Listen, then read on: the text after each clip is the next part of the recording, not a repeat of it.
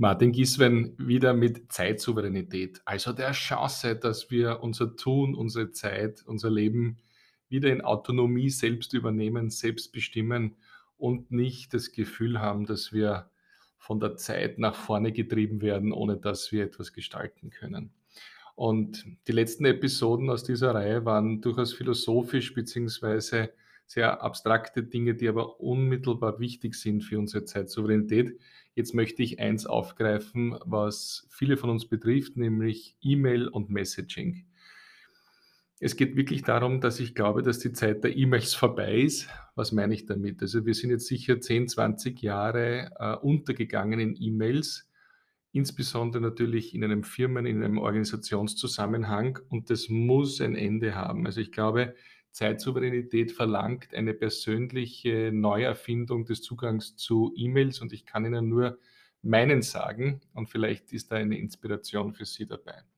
Also ich äh, lese E-Mails sicherlich hauptsächlich auf dem Smartphone, zwischendurch schnell.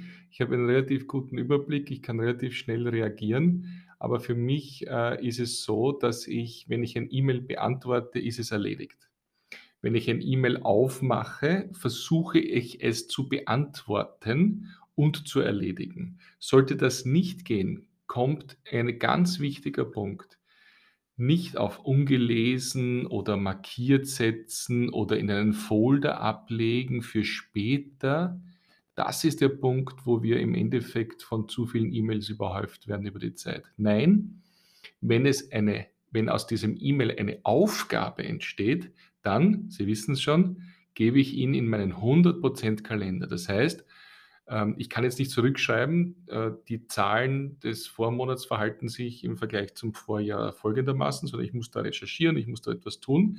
Das heißt, das E-Mail ist erledigt und es belästigt mich nicht wieder, aber für morgen um 17 Uhr mache ich mir 30 Minuten Eintrag im Kalender, dass ich diesen Jahresvergleich mache und dann der angefragten Person schicke. Es dürfen sich also keine Aufgaben in ungelesenen oder markiert oder mit Rufzeichen als wichtig versehenen E-Mails verstecken. Okay. Aber ich versuche insgesamt den, die Kommunikation über E-Mail massiv runterzufahren. Das heißt, in jedem neuen Projekt frage ich, können wir eher auf Chat gehen?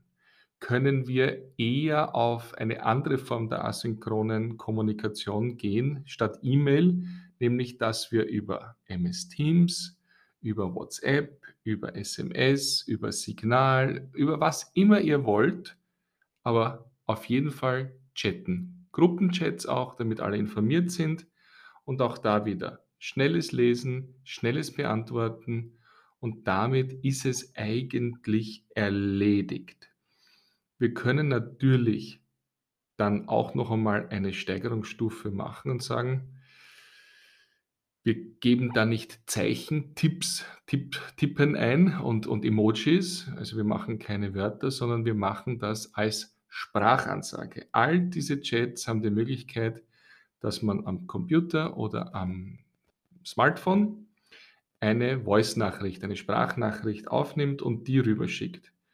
Und das spart die meiste Zeit. Also so ein gut geschriebenes E-Mail oder ein lang überlegter Chat, wo ich dann noch einen Link hineinsetze, plötzlich sind wir auf zehn Minuten unserer Zeit und sind von unserer sonstigen Tätigkeit abgelenkt. Nein, schnell aufnehmen. Die andere Person hört auch ihren Tonfall, hat ein Gefühl, in welche Richtung es da gehen könnte, merkt, wie wichtig oder brisant das Thema für sie zu sein scheint. Also ganz stark zurückgehen auf dieses, eine Nachricht auch mit Sprache senden. Mischform gibt es auch noch, funktioniert mittlerweile sehr gut, mache ich auch sehr gerne. Wenn ich weiß, dass mein Gegenüber überhaupt nicht die Sprachnachrichten will, dann mache ich äh, eine Spracheingabe, die das Gerät auf Text übersetzt. Das funktioniert meistens so, dass ich nichts mehr ändern muss, vielleicht noch ein oder zwei Wörter, aber dann ist das auch schon hinausgeschickt.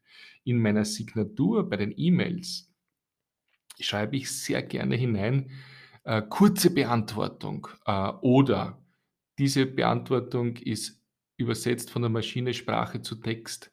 Das heißt, Sie können in der Signatur darauf hinweisen, äh, das können Sie fix einstellen und wird dann in jedem E-Mail sichtbar sein, äh, dass, ähm, Sie nicht unhöflich sind, sondern dass Sie eine andere Art, eine zeitsouveräne Art der Beantwortung gewählt haben und dass Sie das so gerne machen.